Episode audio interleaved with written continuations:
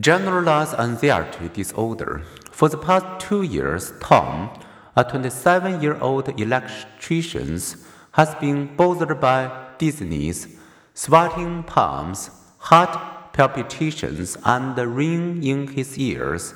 He feels on edge and sometimes finds himself shaking.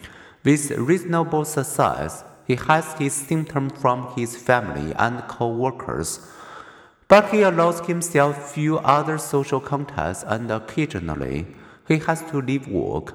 His family doctor and neuro neurologist can find no physical problem. Tom's unfocused, out of control, agitated feelings suggest a generalized anxiety disorder, which is marked by excessive and uncontrollable worry the symptoms of this disorder are commonplace. Their persistency for six months or more is not. People with this condition worry continually, and they are often jittery, agitated, and sleep deprived. Concentration is difficult as attention switches from worry to worry. Their tension and apprehension may leak out through furrowed brows twitching eyelids, trembling, perspiration, or fidgeting from autonomic nervous system arousal. The person may not be able to identify and therefore relieve or avoid the tension's cause.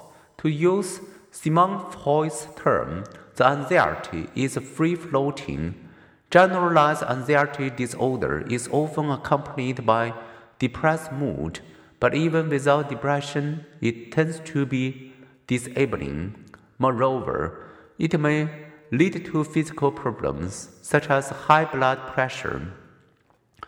Women are twice as likely as men to experience generalized anxiety disorder.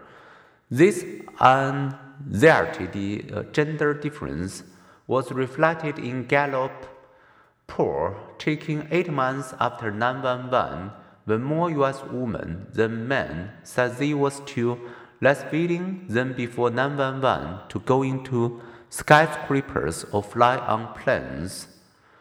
And in early 2003, more women than men said they were somewhat worried about becoming a terrorist victim. Some people with generalized anxiety disorder were maltreated and inhibited as children. As time passed, however, emotions tend to mellow, and by age 50, generalized anxiety disorder becomes fairly rare.